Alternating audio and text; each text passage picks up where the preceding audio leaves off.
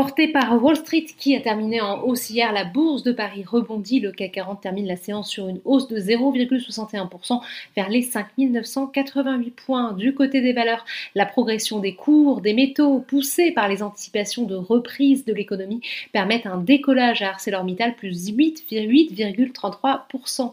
Saint-Gobain plus 2,73%. Deuxième plus forte hausse profite de son côté des plans de relance et notamment de l'annonce d'Emmanuel Macron qui plaide pour une relance européenne plus vigoureuse. Les valeurs de la tech sont encore en hausse à l'image de Worldline. ST Micro est de son côté recherché plus 2,57% après l'approbation des actionnaires du renouvellement pour trois ans du mandat de son patron Jean-Marc Chéry. Dans le sillage des grandes banques américaines, les valeurs bancaires françaises sont à la hausse. La Fed a en effet annoncé la levée des restrictions sur les dividendes et les rachats d'actions.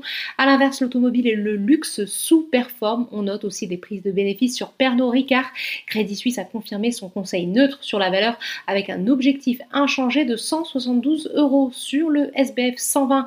La hausse des cours du pétrole profite à Technip FMC. On note également un rebond de GTT, mais c'est Eramet qui enregistre la deuxième plus forte hausse selon le magazine Challenge. Un accord pourrait être trouvé d'ici le conseil d'administration de mardi dans la guerre de gouvernance qui oppose la famille Duval, premier actionnaire du groupe, à l'État, deuxième actionnaire. Du côté des baisses maintenant, Rexel se replie après l'annonce du départ de son directeur général Patrick Bérard qui devrait quitter ses fonctions le 1er septembre. Il était à la tête du groupe depuis 2016. Outre-Atlantique Wall Street achève une semaine volatile avec optimisme porté par la réouverture de l'économie rendue possible là-bas grâce à une vaccination massive. Voilà, c'est tout pour ce soir. Ce débrief est aussi disponible en podcast sur toutes les plateformes d'écoute. Vous pouvez par ailleurs retrouver toute l'actualité économique et financière sur Boursorama.